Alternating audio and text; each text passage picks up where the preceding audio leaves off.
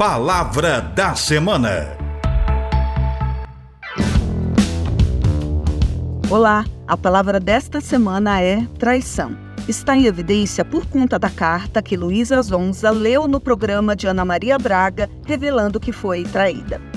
A palavra traição é usada para o ato ou efeito de trair, para quebra de fidelidade que foi prometida, também para um crime que o indivíduo atenta intencionalmente contra a segurança da nação e de suas instituições, e para uma surpresa ruim, uma emboscada.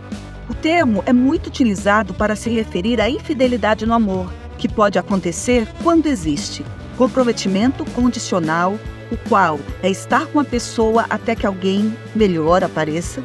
Um caso, ou seja, estar envolvido emocionalmente com outra pessoa e esconder essa relação do parceiro.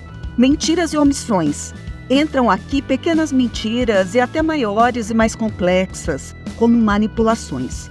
Desrespeito, como mostrar desprezo pelo parceiro ou pela parceira. Romper promessas. Estelionato emocional, forma de violência psicológica onde existem manipulação, mentiras e a construção de um mundo de ilusão.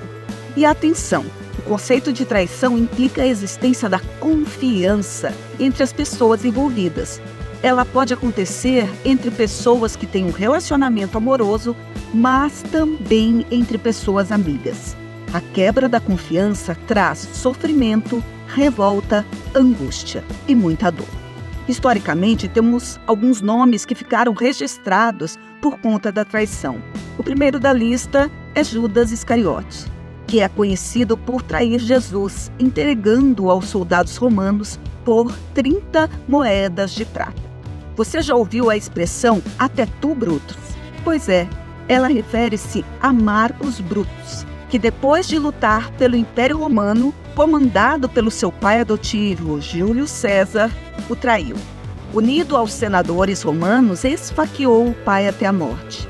Mas Júlio César o reconheceu entre os senadores e disse a famosa frase: Até tu, Brutus. E nós, brasileiros que gostamos de futebol, temos vários casos em que a torcida se sentiu traída por jogadores, como por exemplo quando Romário, revelado pelo Vasco, mudou de time em 1995, indo para o Flamengo. E pensa junto comigo. Vivemos atualmente em uma sociedade que favorece o individualismo, a falta de solidariedade, o egoísmo, a competição, uma cultura de vaidade, um espetáculo de si, que privilegia o parecer e não o ser. Então, minha pergunta de reflexão de hoje é: que vida queremos viver? Qual é o plano ético que queremos viver? Perceberam que eu não estou falando, eu não falei em moral, eu falei e estou falando em ética?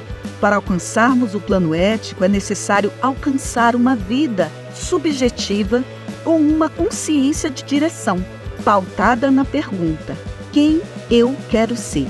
O respeito pelo outro não exclui a escolha pessoal, mas é condição fundamental para que aprendamos a viver a vida que vale a pena ser vivida. Palavra da Semana. Produção e apresentação: Professora Deise Maria Antônio Sabac, da Faculdade de Filosofia, Ciências e Letras da USP, em Ribeirão Preto.